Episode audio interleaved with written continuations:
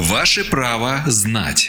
В студии юрист Федерального информационно-аналитического центра защиты прав граждан Ольга Вавилина. Вопрос из Калининграда. Можно ли записать ребенка в школу не по прописке? Спрашивали, отвечаем.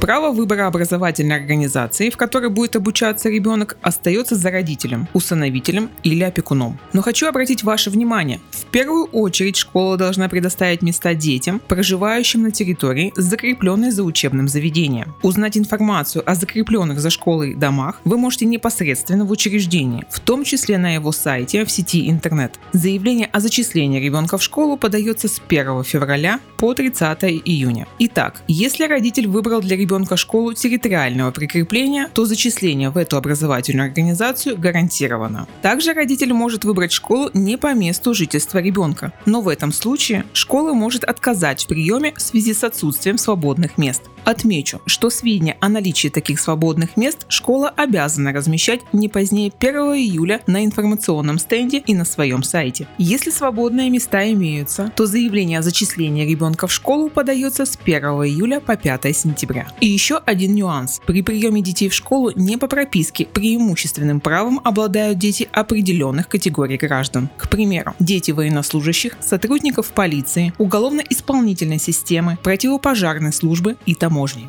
Правовую справку дала юрист Федерального информационно-аналитического центра защиты прав граждан Ольга Вавильна. Ваше право знать.